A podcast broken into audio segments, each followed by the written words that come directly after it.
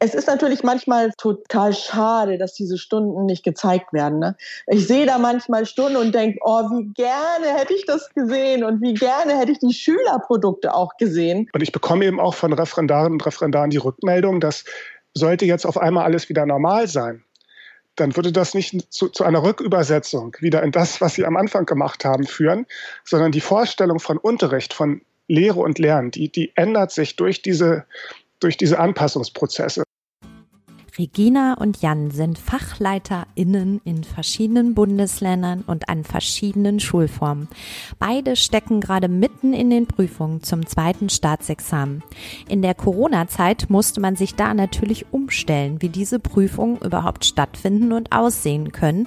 Und darüber berichten die beiden. Damit herzlich willkommen bei der Marktplatzplauderei, dem Podcast von Lehrermarktplatz.de. Ich bin Judith, selbst ehemalige Lehrerin und betreue bei lehrermarktplatz.de viele, viele Lehrerinnen und Lehrer, die ihre Materialien mit ihren Kolleginnen und Kollegen teilen, sich vernetzen und sich gegenseitig beraten. Im Podcast Marktplatzplauderei spreche ich mit genau diesen Lehrerinnen und Lehrern über ihren Berufsalltag, über das, was so schön am Lehrerjob ist, aber auch über die Herausforderungen und zum Teil knallharte Realität, über Tipps, Tools und Best Practices.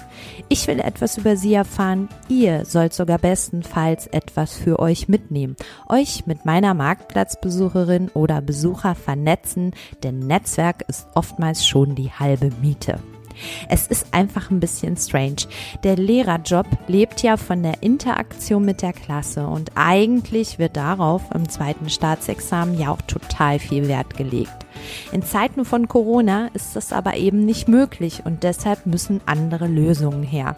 Wie diese aussehen können, wie sie funktionieren, wie sie bewertet werden und wie glücklich alle Beteiligten damit sind, erzählen Regina und Jan in dieser neuen Folge der Marktplatzplauderei. Liebe Refis, jetzt mal ganz genau zugehört.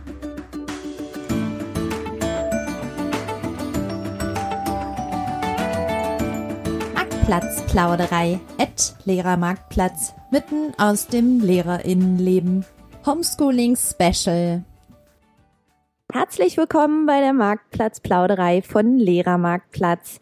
Ich hatte hier im Podcast ja bereits Lehramtsstudentinnen und Referendarinnen, die kurz vor ihrem zweiten Staatsexamen äh, standen, zu Gast. Und heute habe ich zwei FachseminarleiterInnen eingeladen, um mit ihnen über die sogenannten Prüfungsersatzleistungen und das zweite Staatsexamen zu sprechen.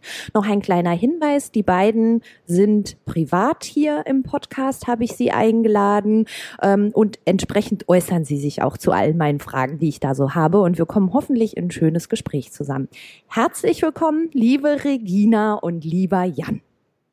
Ja, hallo. hallo. So, ich freue mich sehr, dass ihr beide heute hier zu Gast seid. Und bevor wir jetzt ins Thema einsteigen, beginnen wir kurz, wie immer, in der Marktplatzplauderei mit einer sieben-Fragerunde. Es geht los. Wie lautet dein Insta- oder Twitter-Profilname, Regina? Grundschulprofi. Und Jan? Heißt der. Ich bin auf Twitter JJJ Mare. Ah, ja, das muss man sich merken. Ja, ich weiß. Genau. Lachen auch immer alle. In welchem Bundesland unterrichtest du oder bist du tätig, Regina? Ich bin im hohen Norden in Niedersachsen tätig. Brandenburg. Ja. Und an welcher Schulform? Und derzeit äh, die letzten elf Jahre an der Grundschule. Ich habe aber bis auf das Gymnasium alle Schulformen durch. Gymnasium, jetzt aber voll abgeordnet in der Lehrerbildung, Lehrerausbildung. Okay. Ah, okay. Welche Fächer habt ihr beide eigentlich unterrichtet? Unterrichtet an der Grundschule natürlich mehr, aber studiert, wenn das jetzt die Frage auch ist, ist Deutsch, äh, Geschichte und Religion. Ich habe keine Religion sonst dasselbe. Oh, wie nett, wie nett. Interessant, Mensch. Also, dann kommt jetzt eine meiner Lieblingsfragen, ehrlich gesagt. Warum bist du gerne Fachseminarleiterin, Regina? Ich wollte das äh, schon werden, als ich Referendarin war. Ich hatte so eine tolle Pädagogik-Seminarleiterin und wollte dann erstmal Berufserfahrung sammeln. Und dann ist es wirklich meine Leidenschaft, Lehrer auf einen guten Weg zu bringen, tolle Lehrer zu werden, ihre eigene Persönlichkeit ähm, zu finden als Lehrer, ihre persönliche Stärke und das zu entwickeln, das macht mir einen Heidenspaß. Jan, wie ist denn das bei mir, dir? Mir geht's ganz ähnlich. ja. Also ich äh, Lehrerinnen und Lehrer auf dem, auf dem Weg in ihr Berufsleben zu begleiten, das, das finde ich großartig. Das macht mir wahnsinnig viel Spaß und ich empfinde das als sehr erfüllend, mhm. sinnvoll und äh, wenn man erlebt manchmal, wie die sich entwickeln, ja, das ist toll. Das ja, das stimmt. Ja, das stimmt. Es Super. ist wirklich so. Das hört sich gut an. Und dann habe ich am Ende immer noch meine letzte Frage, die ist so ein bisschen persönlicher Natur. Nämlich, Regina, was ist denn dein Lieblingsfeierabendgetränk? Oh, oh, oh, oh, oh. Ähm, ein Aperol Spritz. Ganz mädchenlike. Jan? Ja, pf, äh, Bier ist okay. Also, Rollen ganz klar verteilt, genau. So, Regina, als ich dir gestern noch kurz eine Insta-Message geschickt habe, hast du geantwortet, oh. mach ich Judith, sitze noch in der Prüfung. Und ich ja. freue mich also darauf, dass du hier so ganz aktuell Beispiele einbringen kannst. Ähm, beschreib mal ein bisschen, wie sieht denn dein Berufsalltag im Moment aus? Also ich sitze fast komplett oder ich sitze komplett im Homeoffice und darf im Prinzip dieses Homeoffice nur für Prüfungen verlassen. Das ist für mich auch eine ganz neue Erfahrung, weil ich von diesem Schreibtisch gar nicht mehr wegkomme und alles über Videokonferenzen läuft, auch ähm, universitär, wo ich ja auch noch ähm, arbeite. Und dieser persönliche Kontakt auch zu meinen Anwärtern fehlt mir sehr. Man baut einfach persönlich in Seminaren und auch in Unterrichtsbesuchen eine viel engere Bindung auf. Und dieses Vertrauen braucht man auch, um auszubilden. Und ich bin derzeit wirklich aus dem Homeoffice nur für Prüfungen unterwegs.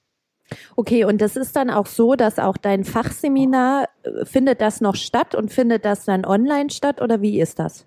Ja, das findet regulär zu den Zeiten statt und das findet komplett digital als Videokonferenz statt, teilweise ähm, über iSurf mit ähm, äh, Dokumenten, die wir gemeinsam zusammentragen, also dass wir dann auch an Texten gemeinsam arbeiten, Unterrichtsinhalte äh, für Homeschooling entwickeln, aber es ist wirklich komplett digital. Ganz viel auch über Telefonate und ähm, anderen Formaten, die es sonst noch so gibt. Aber ich sehe meine Anwärter persönlich überhaupt nicht mehr und das finde ich äh, wirklich auch schwierig. Und musstet ihr euch dann, so war das ja wahrscheinlich auch wie in der Schule auch, von heute auf morgen dann umstellen auf diese neuen Formate? Ja, komplett. Und dafür war auch gut, dass wir die Osterferien durchgearbeitet haben, weil ich die Tage wirklich gebraucht habe, um mich in diese ganzen neuen Formate einzuarbeiten. Okay. Jan, wie ist denn das bei dir? Äh, ganz ähnlich, muss ich sagen. Also ich kann die Erfahrung, die Regina beschrieben hat, wirklich teilen. Das, man sitzt viel am Schreibtisch vom Bildschirm und guckt mhm. auf Bildschirme und äh, sieht Menschen auf Bildschirmen.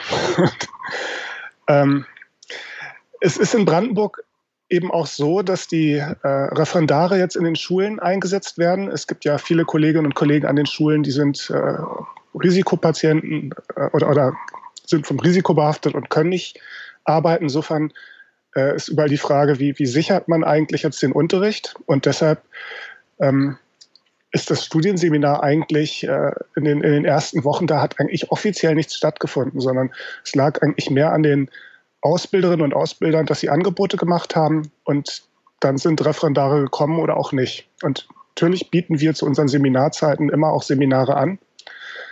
Ähm, und das wird dann unterschiedlich genutzt. So.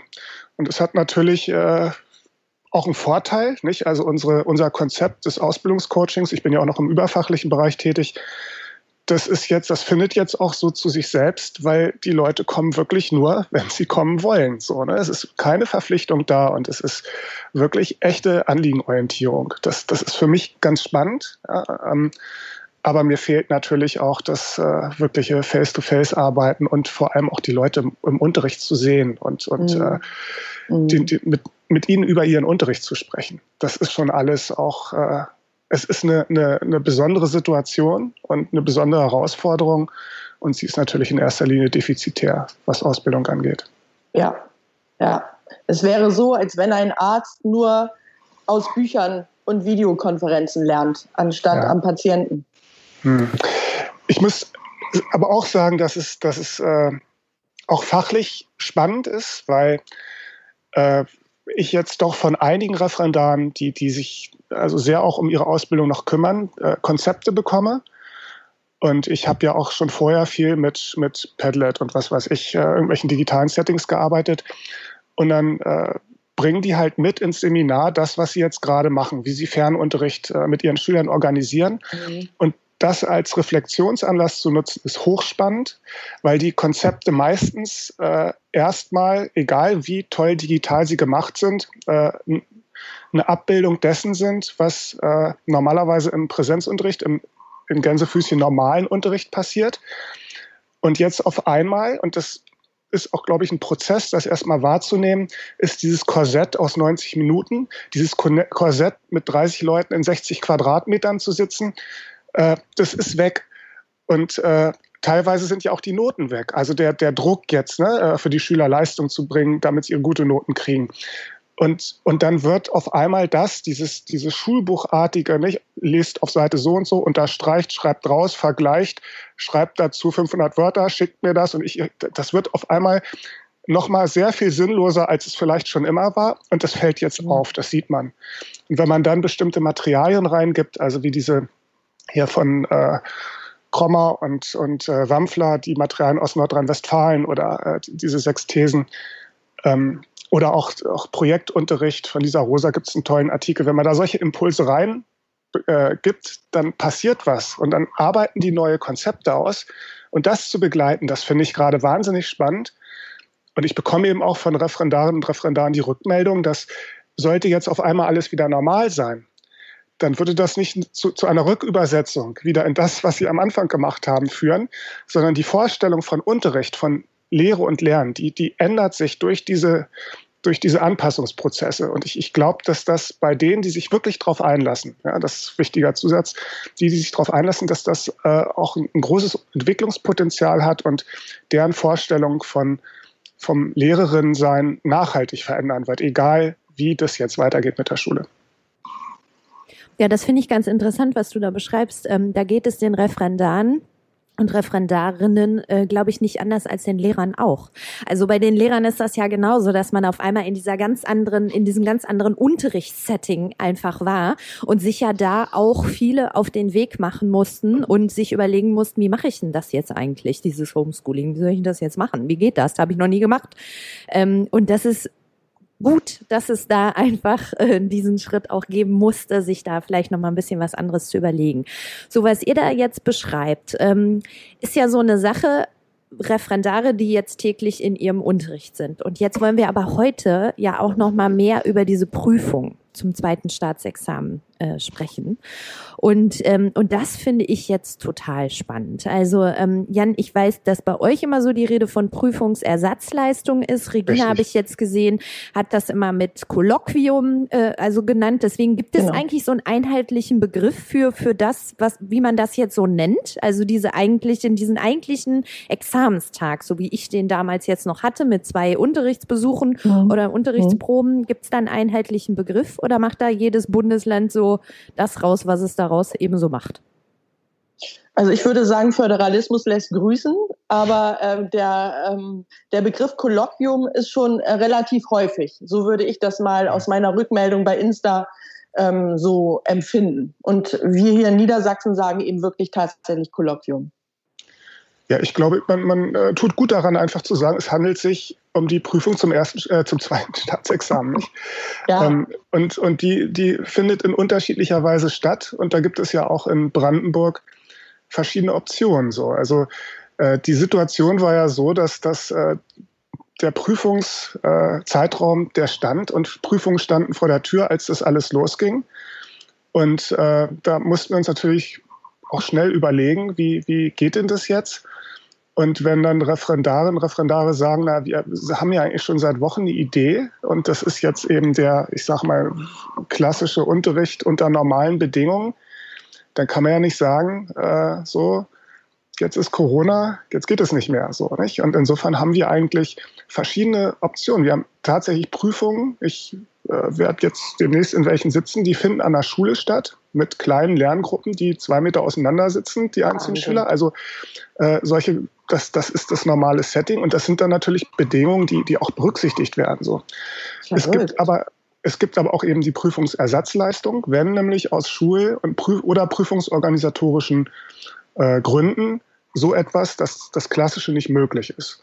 Und dann können die, dann, dann ist eben dieses Kolloquium-Setting da, indem die äh, wir einfach vorher einen Entwurf bekommen zu einer Unterrichtsstunde oder einer Unterrichtseinheit.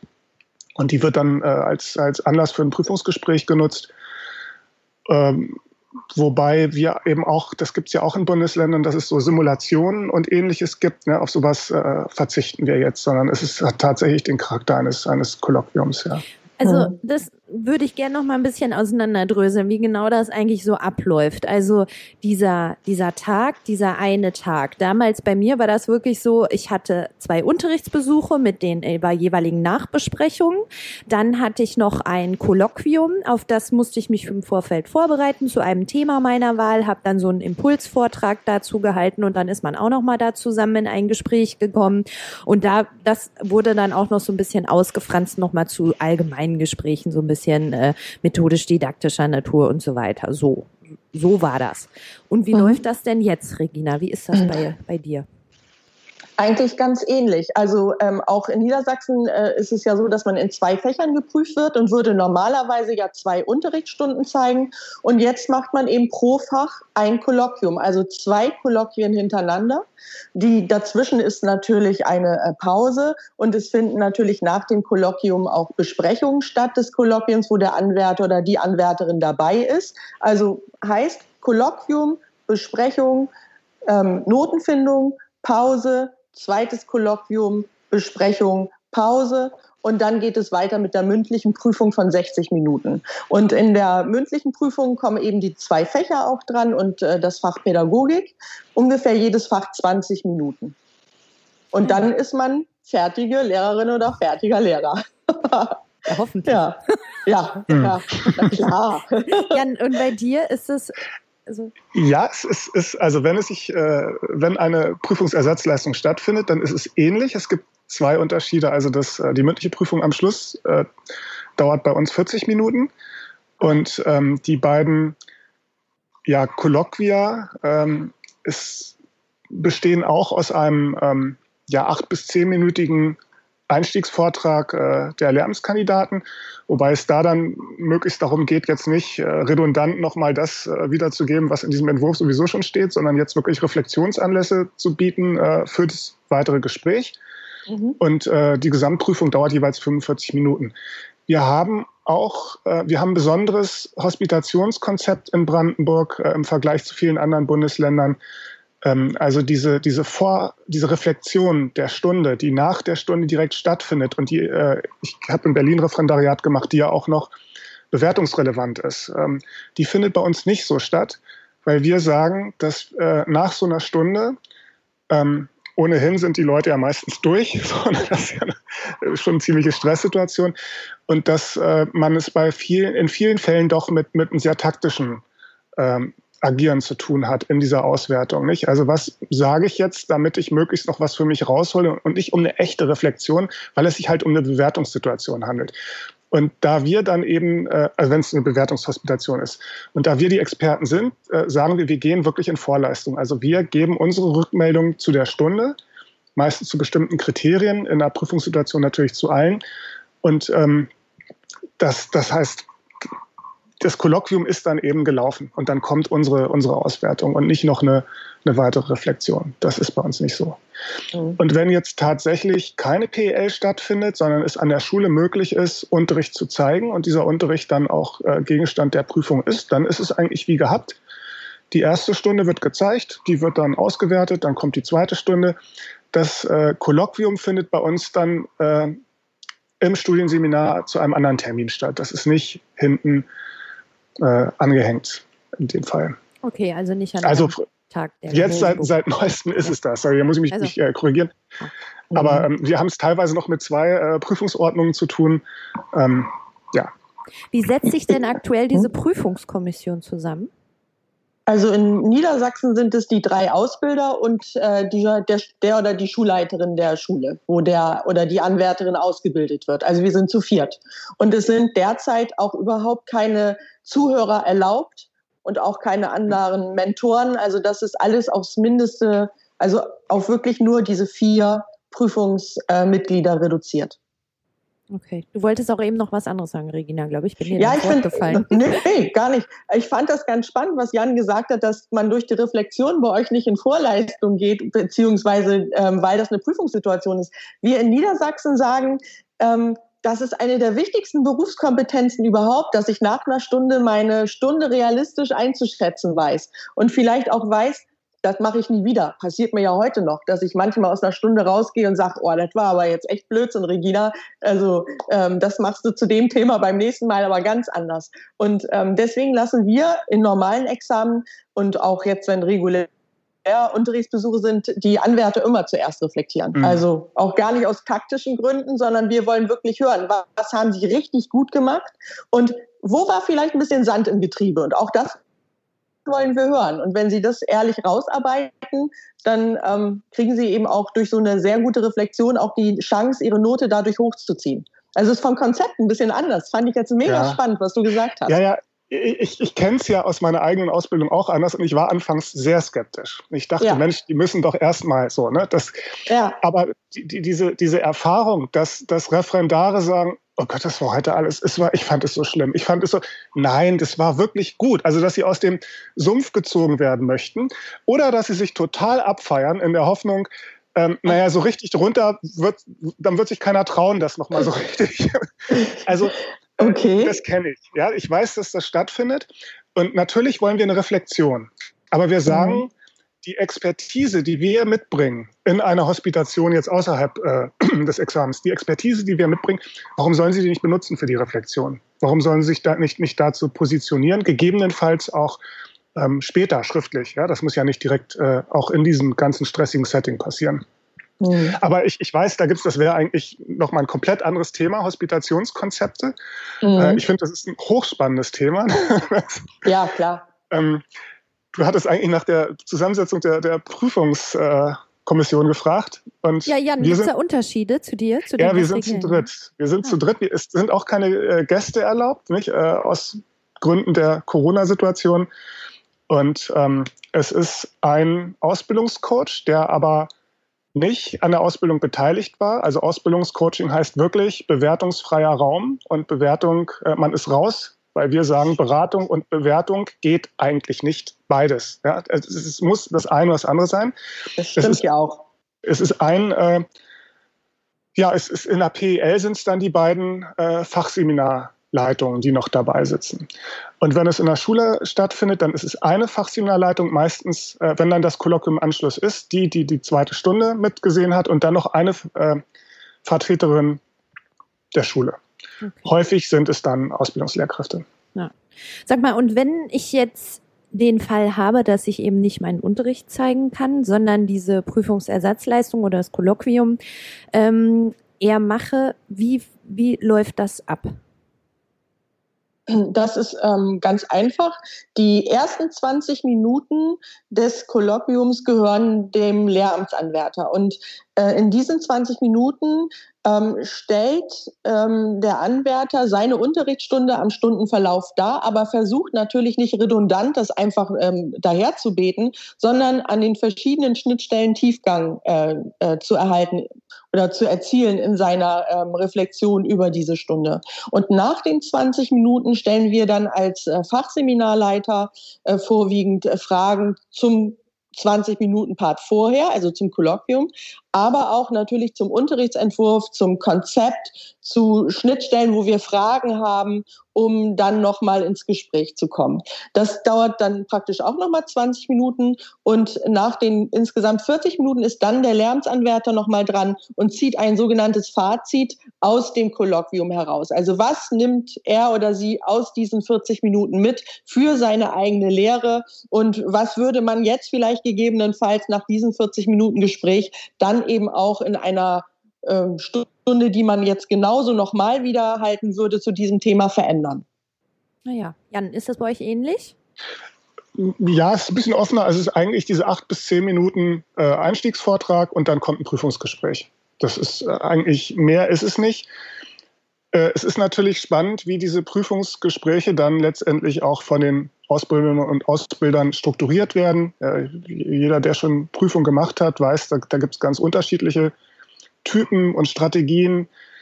Und ähm, was ich ganz persönlich immer wieder spannend finde, ist, ähm, also gerade wenn jetzt, wenn wir jetzt eine PEL haben mit einer Stunde, das, das, Regina, das wollte ich dich eigentlich noch fragen. So, ne? Also, äh, mhm. was, was, was für Stunden sind das? Sind das Stunden unter Corona-Bedingungen oder wird Corona Nein. ignoriert? Nein, Corona wird ignoriert. Es ja. ist der Idealfall.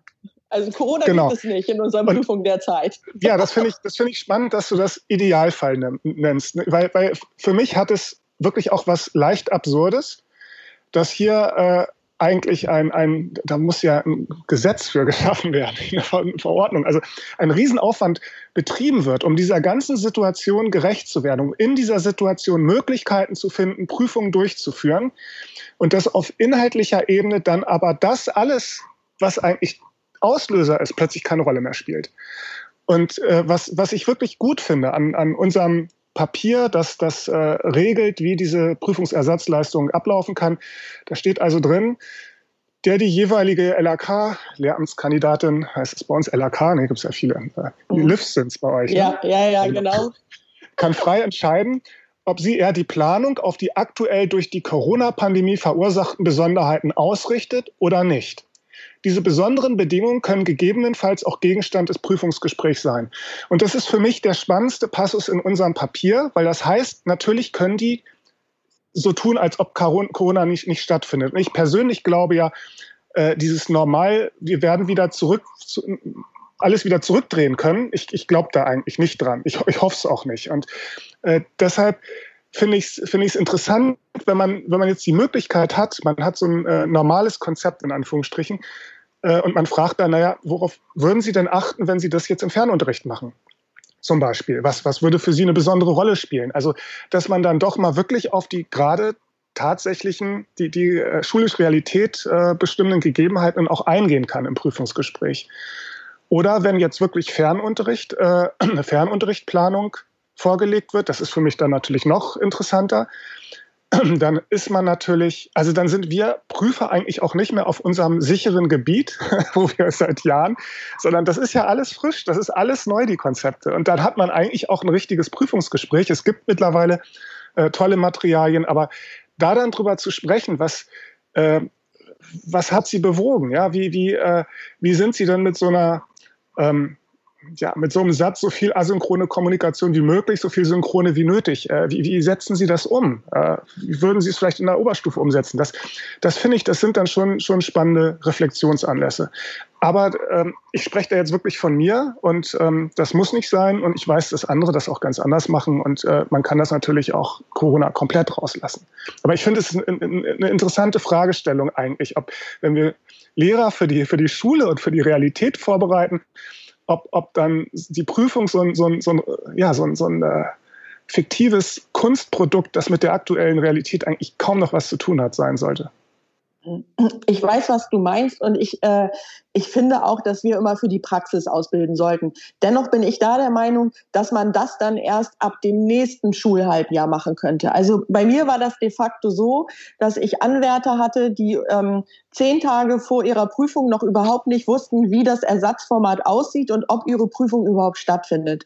Und das konnte ich kaum mit aushalten. Also ich hatte hm. eine Dauerstandleitung, Telefonate und habe dort versucht, die Emotionen runterzufahren, weil ich das nachvollziehen konnte, dass wenn man gar nicht erahnen konnte, wie das neue Prüfungsformat denn aussehen würde, dass man da schlaflose Nächte hat, weil es geht ja auch um was. Es geht um zweite Staatsexamen. Es ist ja die berufliche Existenz.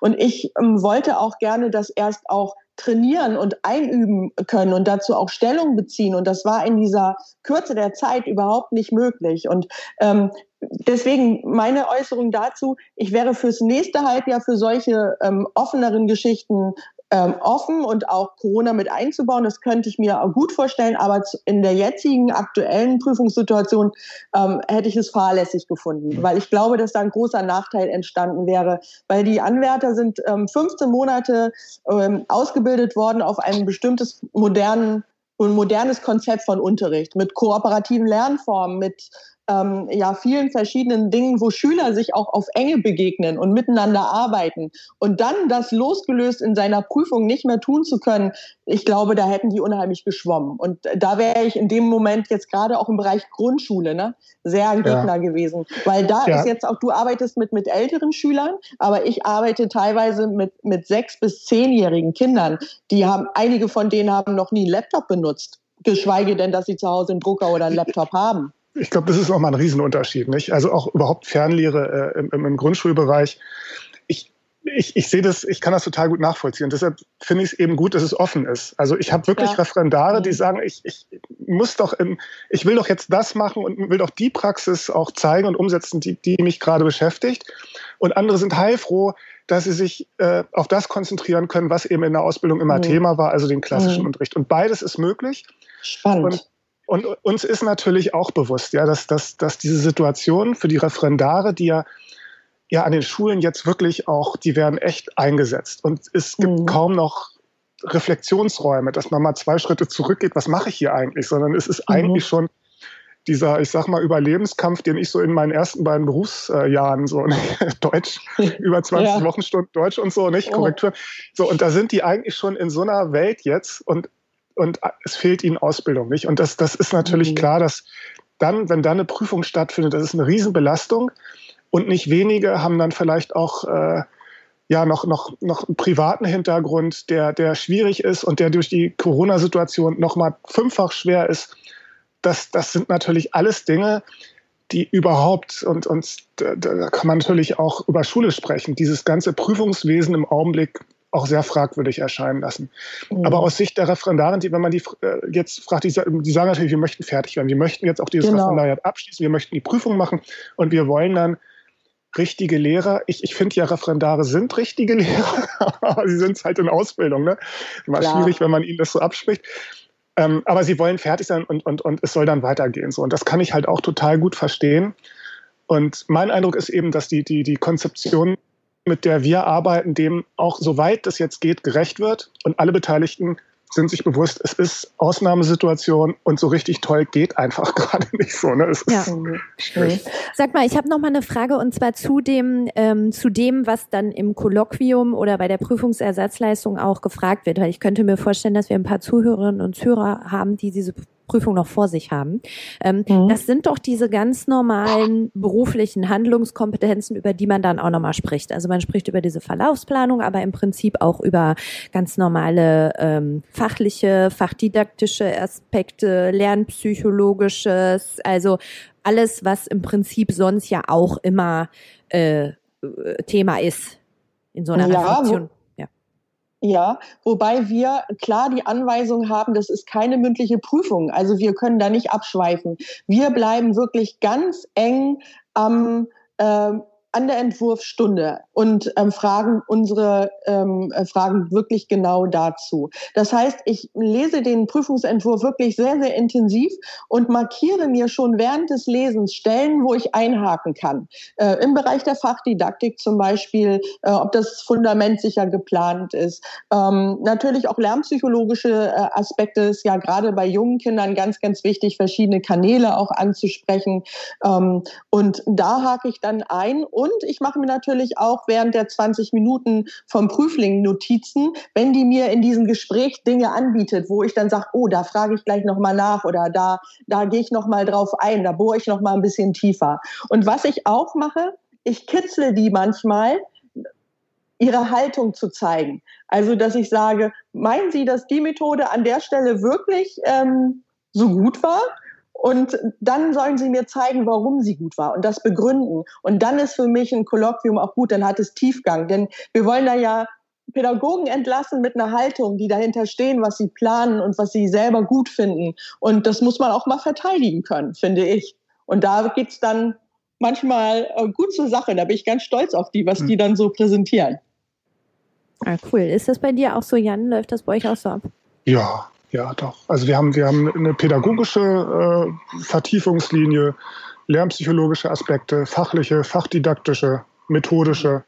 Das sind so die Dinge, auf die man eingehen kann. Und ich habe jetzt gerade in einem Fachseminar ähm, hat sich eine Person bereit erklärt, ein eigenes Unterrichtskonzept mitzubringen. Und äh, dann haben wir ein Breakout Room gemacht und die anderen Referendare haben sich das angeguckt und haben mal, äh, haben sich das durchgelesen, mal geguckt, was hätten sie denn dazu zu fragen? Und äh, die betreffende Person hatten, hat diesen 10-Minuten-Vortrag vorbereitet und haben wir eine Prüfungssimulation gemacht und haben einfach mal PL mit dem Ding gemacht.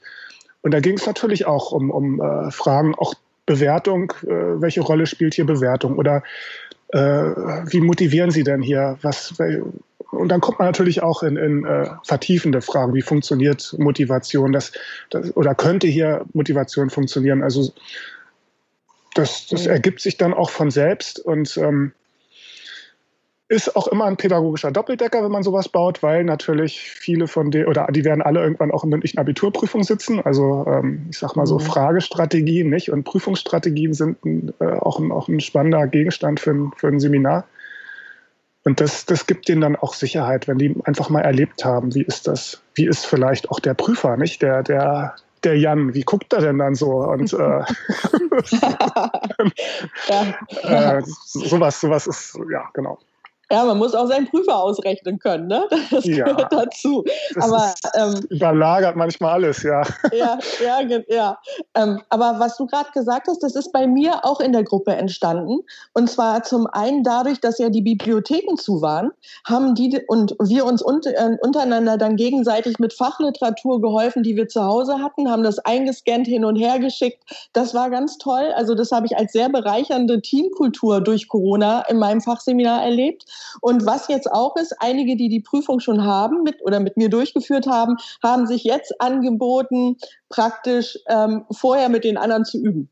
Also die telefonieren jetzt tatsächlich und simulieren dann auch die Fertigen mit denen, die noch dran sind, dann so ein Prüfungsgespräch. Und das finde ich großartig, wenn ja, wirklich ähm, durch Lehre Teamwork entsteht, weil ich schon auch glaube, dass wir in Zukunft nur über Teamarbeit, über eine gute Teamkultur ähm, wirklich ähm, schaffen, unsere Lehrergesundheit auch zu erhalten. Und wenn Sie das dann direkt mitnehmen durch diese neue Prüfungsformate, dann freue ich mich da auch total drüber. Ist ganz spannend. Also auch was du jetzt gesagt hast, das dann mal in einer Videokonferenz zu machen, finde ich jetzt für den nächsten Durchgang dann auch äh, eine ganz tolle Idee. Schon wieder was mitgenommen. Danke.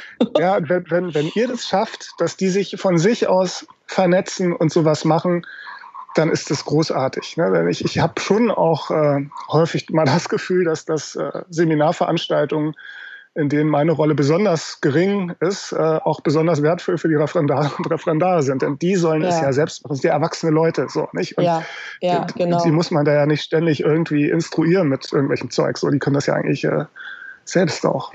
Ja, na klar. Aber ganz ehrlich, Leute, also ich habe das, glaube ich, in der Marktplatzplauderei-Folge ja schon mal erzählt. Ne? Das war bei mir im Ref das Allerwichtigste. Wir hatten hm. so eine Fahrgemeinschaft hin zu unserem Studienseminar. Mhm. Das fand immer an einem Tag statt. Und dann sind wir immer vom Münster aus ähm, nach Bocholt in unser Studienseminar gefahren. Und wir hatten das Auto mit fünf Leuten voll. Und diese Menschen, die waren die wichtigsten. Es waren alles ja. meine Mitreferendare, die waren zum Teil, hatten die ganz andere Fächer, aber das war egal. Also wir haben uns so viel da geholfen geholfen und immer wenn man diese Fahrgemeinschaft hatte, dann hatte man Psychohygiene danach betrieben, so dass das und ja. wir haben uns so viel unterstützt bei den ähm, Planungen auch. Ich musste mir Physikstunden angucken, war überhaupt nicht mein Fach, keine Ahnung, habe da trotzdem mein Feedback mal zugegeben. Das war, das war wirklich, also das kann ich nur betonen. Das ist echt wirklich total wichtig. Ihr habt eben immer gesagt, ja, wie bewertet man das oder wie macht man das denn jetzt? Wie bewertet ihr denn jetzt? Also wie ist die gesamte Bewertung dieses zweiten Staatsexamen insgesamt? Welche Rolle spielt diese Prüfungsersatzleistung? Wie setzt sich dann die Note so zusammen? Regina, fang du mal an. Ja, also äh, Grundlage und Basis ist natürlich das Fundament, das ist der Entwurf. Und das ist schon mal ziemlich gut, wenn der sehr gut geschrieben ist. Also wenn der vor allen Dingen, was jetzt auf gar keinen Fall sein darf, durfte vorher auch nicht, aber das ist jetzt wirklich dann sehr schwerwiegend, wenn dann fachlicher Fehler drin ist, dann ist das wirklich schwierig. Also da muss man sich wirklich sehr, sehr gut absichern und sehr gut in Fachliteratur auch einlesen. Und dann ist das erstmal das Fundament, sag ich mal, auf dem wir ja dann das Kolloquium-Gespräch auch aufbauen. Und dann geht es wirklich darum, sich in den 20 Minuten gut zu präsentieren, Tiefgang zu zeigen, Fach Fach- Methodenkompetenz zu zeigen und dann natürlich auch im Gesprächsverhalten dann in den 20 Minuten mit mir ähm, wirklich Expertise durchblicken zu lassen und Haltung zu haben, pädagogische Haltung für das, was ich dort geplant und durchgeführt habe. Und ähm, das ist dann noch wichtiger als der Entwurf. Also ähm, einen sehr guten Entwurf zu, zu, zu, zu schreiben und dann aber im Kolloquium ähm, keine gute Haltung oder ein schlechtes Gesprächsverhalten zu haben, keine Antworten parat zu haben, sich nicht vorbereitet zu haben auf seine 20 Minuten und die trainiert zu haben, das würde wirklich dann eine Note äh, erheblich verschlechtern. Also das Kolloquium ist schon äh, wichtiger als der Entwurf. Okay. Ähm, und wie ist das dann prozentual eigentlich von der Gesamtnote im zweiten Staatsexamen, dieser Prüfungstag und dieses Kolloquium?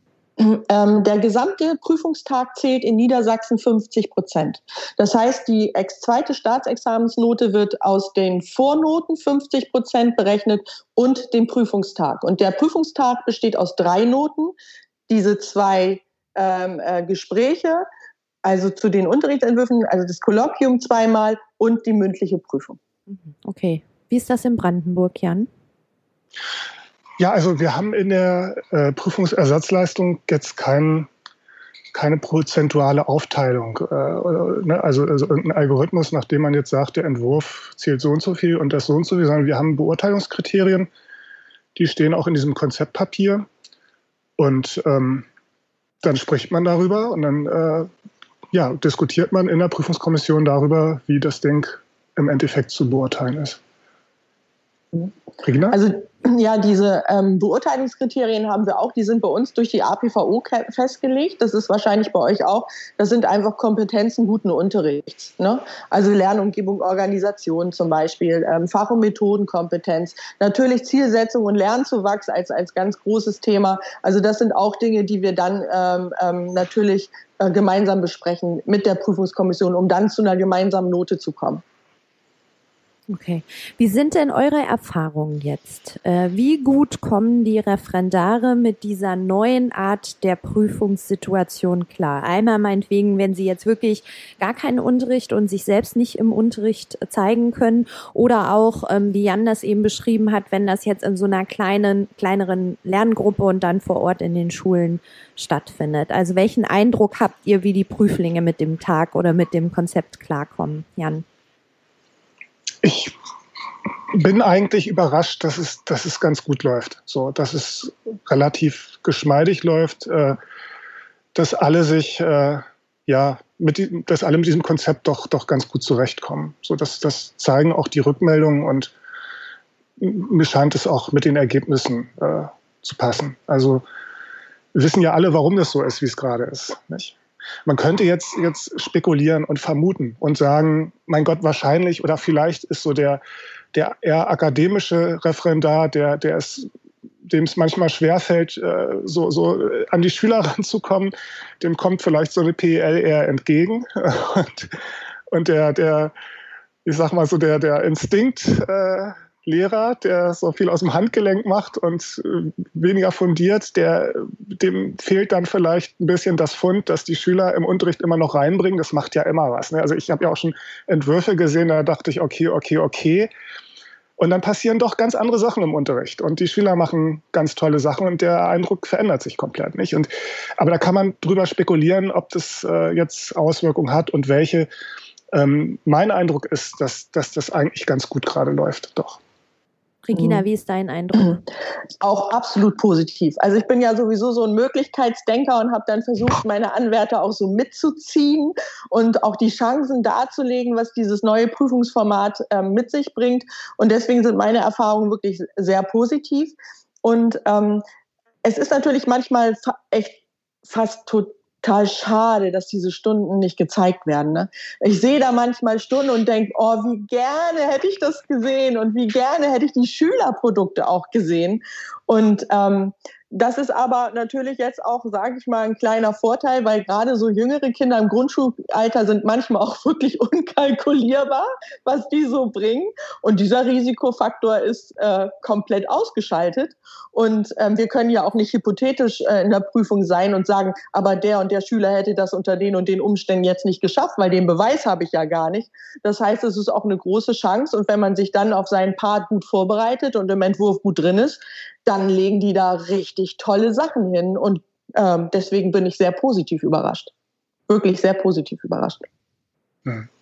Das hört sich super an. Also ähm, Pass passieren auch manchmal interessante Sachen. Ich habe gestern kam die Frage, ja, ich, äh, ich, ich habe so, so vieles ist äh, digital und äh, bis zur Prüfung entwickelt sich das ja alles noch. Ich weiß nicht, ob da jetzt Padlets oder, ne, also keine Ahnung, mhm. was da jetzt eine Rolle spielt. Mhm. Und wenn ich das jetzt ausdrucke, eine Woche vorher muss der Entwurf ja abgegeben werden, ja.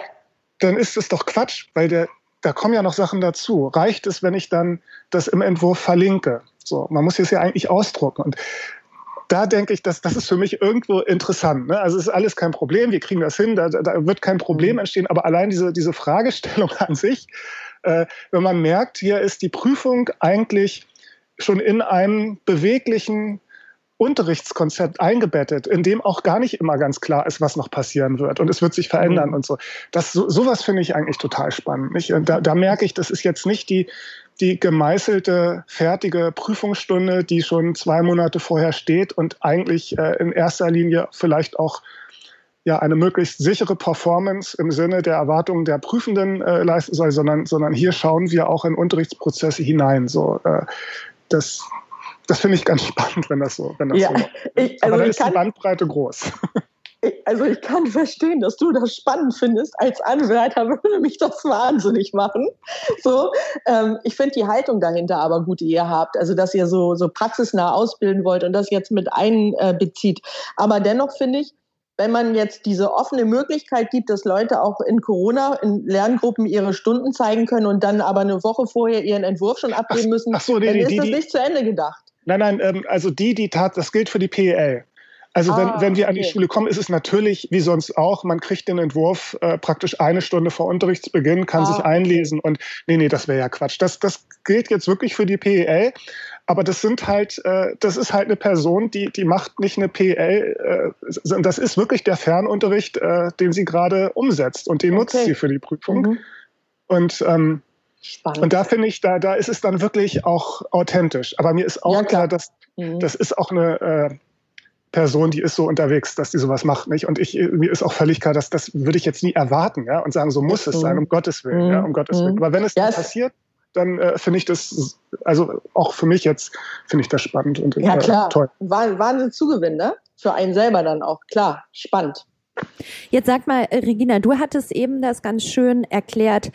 Ähm, als Corona losging, war die Zeit zu der Prüfung von einem Referendaren waren irgendwie zehn Tage vorher oder so. Also das heißt, ihr mhm. müsstet, musstet euch ja in relativ kurzer Zeit Alternativen überlegen, wie denn jetzt diese Prüfungen zum zweiten Staatsexamen stattfinden konnten hattet ihr da wirklich nur diese, diese zehn Tage? Wurden da Prüfungen nach hinten verlegt? Also wie, und wie seid ihr dann eigentlich vorgegangen, um zu dieser Art von neuem Konzept zu kommen, dass diese Prüfungen zum zweiten Staatsexamen überhaupt stattfinden konnten? Also wir haben ja durchgearbeitet in den Osterferien, weil es direkt nach den Osterferien losging mit und bei uns mit den Prüfungen. Und wir haben dort sehr engen Kontakt zu unserer Leitung gehabt und haben dann natürlich auch eine Videoeinweisung bekommen als Ausbilder. Und ähm, sowohl unsere Anwärter als auch wir haben das neue Konzept sozusagen als äh, schriftliches Handout bekommen.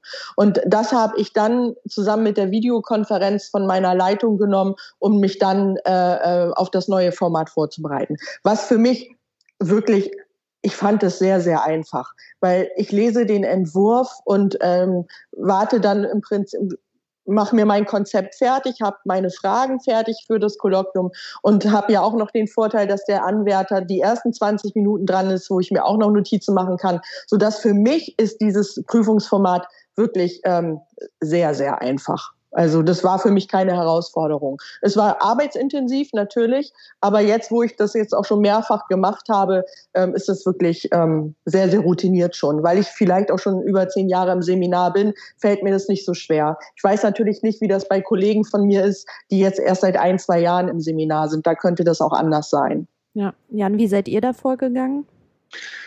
Ja, ich muss sagen, das war für mich ähm, schön zu sehen, wie, wie hier äh, auch Kolleginnen und Kollegen aus, aus dem überfachlichen Bereich, also die Ausbildungscoaches, die Möglichkeit hatten, ihre Ideen einzubringen, zu teilen.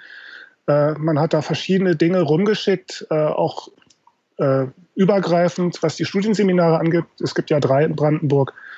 Und dann ist so langsam dieses Papier daraus entstanden am Ende. So, das, das war wirklich ein, ein Prozess, an dem viele Leute mitgemacht haben und äh, das Ergebnis ist eben auch, dass, dass das von allen zu 100 Prozent mitgetragen wird. Und mhm. deshalb funktioniert es, glaube ich, auch. Das ist ja immer wichtig. Ja. Das war bei uns in Niedersachsen eher anders. Das ist auf Leitungsebene passiert. Die Studienseminare haben sich dort vernetzt und um dann einheitlich in Niedersachsen vorzugehen. Die Zeit, das noch in die Fläche vorher zu geben, war überhaupt nicht gegeben. Also da war der Zeitdruck einfach viel zu hoch. Aber es funktioniert auch so jetzt wirklich gut. Mhm ich finde es total wichtig, dass es einheitlich ist. Es geht nicht, dass es an unterschiedlichen Seminaren anders wäre. Ne? Also das finde ich, äh, wenigstens auf Länderebene muss es gleich sein, ist meine Meinung. Ja, und jetzt sagt doch mal ihr beiden, also wie bewertet ihr denn jetzt ihr selber diese Lösung, die ihr jetzt habt und wie macht ihr im nächsten Durchgang weiter? Also weil ihr werdet ja auch im September wieder die Situation haben, dass neue Referendare kommen, dann äh, kann gegebenenfalls auch kein Unterrichtsbesuch oder Unterrichtsprobe auch in den gewohnten Settings stattfinden, nämlich vielleicht mit den Klassen oder so. Also macht ihr euch da schon Gedanken zu und wollt ihr dann das, was ihr jetzt gerade gemacht habt und so denkt, ah Mensch, das hat eigentlich ganz gut geklappt, nehmt ihr das mit rüber? Wie sieht das so aus? Wie ist so die Zukunftsplanung? Jan. Mhm. Ähm, ja, ich kann schon ganz klar sagen, äh, solange es nicht geht an den Schulen, weil die aufgrund der Corona-Epidemie sind wir auf dieses Konzept angewiesen sobald wir wieder in die Schulen gehen können und hospitieren können, das ist nach wie vor der Normalfall. Ich habe es ja vorhin gesagt, nicht? Also das ist eigentlich nur eine Alternative, wenn wenn es nicht anders geht. So und das halte ich auch für richtig. Ich denke schon, dass der gezeigte Unterricht, äh, die Unterrichtsprobe weiterhin Kern dieser Staatsprüfung sein sollte. Und aber äh, solange es nicht geht, passen wir uns an. Nicht? Und meine grundsätzliche Strategie ist eigentlich, dass ich mir sage, äh, ja, das, das, man sieht die Leute nicht mehr. Das ist, das ist frustrierend, das ist ärgerlich, das ist, äh, da, da fehlt ganz viel. Aber ansonsten muss ich ja ich gar nicht so viel ändern. Ja? Ich, ich ähm, mache die Dinge halt, vieles mache ich so wie vorher, nur wir treffen uns halt nicht mehr. Das, Regina. Ein paar Sachen sind natürlich schwer zu machen, gerade was, was wirklich äh, so, so Coaching, Supervision, Coaching-Methoden angeht. Also man wirklich die Gruppe braucht und, und miteinander sprechen muss und auch da, da fällt natürlich ganz viel weg. Ich, ich warte jetzt drauf, dass wir wieder uns zusammentreffen können in den Räumlichkeiten, die dafür da sind. Mhm. Ja, also bei, uns in Niedersachsen ist es tatsächlich so, dass wir momentan unsere Anwärter selbst im Präsenzunterricht unter Corona nicht besuchen dürfen. Das ist ganz klar einheitlich geregelt. Das finde ich schwierig, gerade für die Erst- und Zweitsemester. Für die Erstsemester empfinde ich das sogar als Katastrophe, weil sie keinerlei Möglichkeit haben, persönlichen Kontakt mit ihrem Fachseminarleiter oder Pädagogikseminarleiter zu haben, um sich gemeinsam vertrauensvoll auf den Beratungsweg zu machen, weil dafür ist die Grundlage Vertrauen. Und das über eine Videokonferenz aufzubauen, ist wahnsinnig schwer. Und mhm. das auch nur auf Trockenformaten mit Unterrichtsentwürfen, die man hin und her schickt, dann in einer Videokonferenz. Das ist, äh, da sind für mich deutliche Grenzen in der Ausbildung äh, erreicht. Da mache ich mir wirklich äh, Sorgen und hoffe, dass das im nächsten Halbjahr nach den Sommerferien nicht mehr so weitergeht. Aber das liegt ja nicht in meiner Hand. Was die Prüfungsformate oder wie die Prüfungen angehen im nächsten Halbjahr, könnte ich mir vorstellen, dass das äh, auch im nächsten Halbjahr dieses Format mit einem Kolloquium so bleibt. Und das würde ich für total unproblematisch halten. Ähm, aber ich mache mir generell Ausbildung äh, und mache mir Gedanken über die Ausbildung, über die Qualität. Bei den Referendaren wird damit ein, ein, ein, ein ganz dickes Fund an Wertschätzung und Ausbildung genommen, wenn wir wirklich nicht mehr in diese Beratungssituation kommen. Natürlich ist es immer eine Aufregung und auch ich kann mich im, an mein Referendariat noch total gut erinnern und ich habe da auch mal Dinge gemacht, die waren nicht so gut und heute weiß ich auch, dass meine Ausbilder an der Stelle recht hatten. Aber durch diese äh, Beratungsgespräche habe ich so unfassbar viel gelernt und dafür war wichtig, dass ich auch diesen Unterricht gehalten habe und den nicht nur theoretisch geplant habe, weil ich ja sonst als Lernsanwärter gar nicht erlebt habe, dass mein Unterrichtseinstieg vielleicht nicht zielführend war oder gar nicht erlebt habe, wie toll die Methodenauswahl für genau diese Klasse war. Auch im Bereich Inklusion, wie will ich das trocken lernen? Das funktioniert nicht. Das funktioniert meiner Meinung nach einfach nicht. Und da hoffe ich, dass Politik und die Länder insgesamt dann Lösungen erarbeiten, wie wir doch schaffen, in die Schulen zu kommen. Also dass man zumindest dann sowas machen darf wie in Brandenburg, weil das wäre in Niedersachsen wirklich fatal. Ja, ich finde, es geht ja auch nicht nur darum, dass ihr kommt. Das ist natürlich total wichtig, dass ihr. Aber was mir zum Beispiel im Referendariat auch immer geholfen hat, war, wenn meine Mitreffis mit in meine ja. Unterricht einfach ja. auch gegangen sind. Ja. Oder eben ne, meine AKOs, äh, bei uns hier Ausbildungskoordinatoren und auch zweimal oder so. Oder bei uns war es im Kollegium immer so, dass ein, jemand meinte, Judith, soll ich einfach mal wieder mitkommen? Und da habe ich gesagt, ja, gerne, gerne, gerne, ja. gerne. Und das ja. ist ja auch das System, was gerade so durchbrochen wird. Ne? Also die Refis sind, wie Jan das auch eben äh, beschrieben hat, werden sehr viel eingesetzt. Also unterrichtspraktisch können die schon sehr sich trainieren aber es fehlt das Feedback einfach, ne? Es fehlt, ja, dass ja. da Leute mit dabei sind, die dann vielleicht einfach auch nochmal sagen, guck mal an der und der Stelle und so weiter oder das ist mir aufgefallen. Ja und der kollegiale Austausch. Also was du vorhin gesagt hast mit dieser Fahrgemeinschaft, genau das habe ich vor über 20 Jahren auch gemacht. Und ich, ich kann mich heute noch an die Menschen, die mich da ähm, begleitet haben, so an meine Best Buddies sozusagen aus dem Ref noch total gut erinnern. Und auch da fehlt den Anwärtern richtig was. Also dieses, die anderen Referendare zu treffen von anderen Schulen, die vielleicht in derselben Klassenstufe eingesetzt sind und diese ganzen ähm, äh, Gespräche in Pausen, Auffahrten, die fehlen total. Das ist, das ist absolut so. Weil das kriegen wir in der Videokonferenz nur oberflächlich hin. Und dann sitzen wir auch immer noch mit drin in der Videokonferenz, ist auch doof. Also ist lockerer, wenn es im Auto oder irgendwo am Tisch beim Frühstück geschieht. Ja, es, ist, es gibt jetzt einige Kolleginnen und Kollegen, die machen schon so wieder Treffen, also dass man sagt, man trifft sich mit fünf Referendarinnen und Referendaren vielleicht auch draußen oder in einem wirklich großen Raum, so, nicht? Mhm. Oder ich werde, äh, was weiß ich, wenn das Wetter das zula äh, zulässt, dass man, dass ich meine, da nochmal zum Grillen einlade oder so, dass man sich wenigstens mal wieder sieht. Also, aber es ist natürlich alles äh, improvisiert, nicht? Und ich kann da Regina nur zustimmen. Da, da fehlt gerade, also die Ausbildung ist, ist, ist gerade sehr, sehr reduziert und unzureichend, nicht? Und wir gucken gerade sehr auf den Jahrgang, der jetzt in der Prüfung ist, weil das sind immer die, die jetzt in der Prüfung sind. Aber da ist eben der Jahrgang, die haben im Herbst Prüfung und äh, die, ja, die müssen jetzt eigentlich äh, um jedes bisschen Ausbildung kämpfen, wenn sie überhaupt den Blick dafür haben. Und das ist schon schade und das ist sehr schwierig, ja. Ich, aber so eine richtige Lösung habe ich dafür auch nicht. Ne? Ja, wir müssen man weiß ja nicht, wie sich es weiterentwickelt. Ja, ich glaube ich glaube eben auch, wir müssen einfach gucken und flexibel sein ja. und dann eben gucken, wie wir unter Hygienebestimmungen unsere Ausbildung trotzdem gewährleisten können. Mhm. Und ich denke, dass wir ja gerade jetzt in Prüfungsphase auch total als Ausbilder aufpassen müssen und uns nicht anzustecken. Also auch, dass ich bin froh, wenn meine letzte Prüfung ähm, äh, erfolgt ist und ich dann nicht irgendwie in Quarantäne vorher gerutscht bin. Auch das lässt einen als Prüfer dann ja auch lockerer sein, dass man sagt, okay, ich treffe mich dann doch mit einer kleinen Gruppe unter Hygienebestimmungen in Seminar und teile meine Gruppe. Aber das traue ich mich auch wirklich erst, wenn ich meine letzte Prüfung abgenommen ja. habe, damit ich äh, da jetzt auch keinen Fehler mache. Ne? Regina, habt ihr einen Mundschutz auf in den Prüfungen? Ähm, nein, in, im Mund, also im Raum dürfen wir ihn ablegen, aber wir sitzen im riesengroßen Kreis, in ja. riesengroßen Räumen.